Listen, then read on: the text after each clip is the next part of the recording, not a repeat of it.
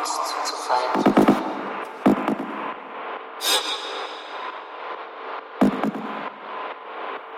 Mit der gleichen Geschwindigkeit zieht er sich aber auch zurück.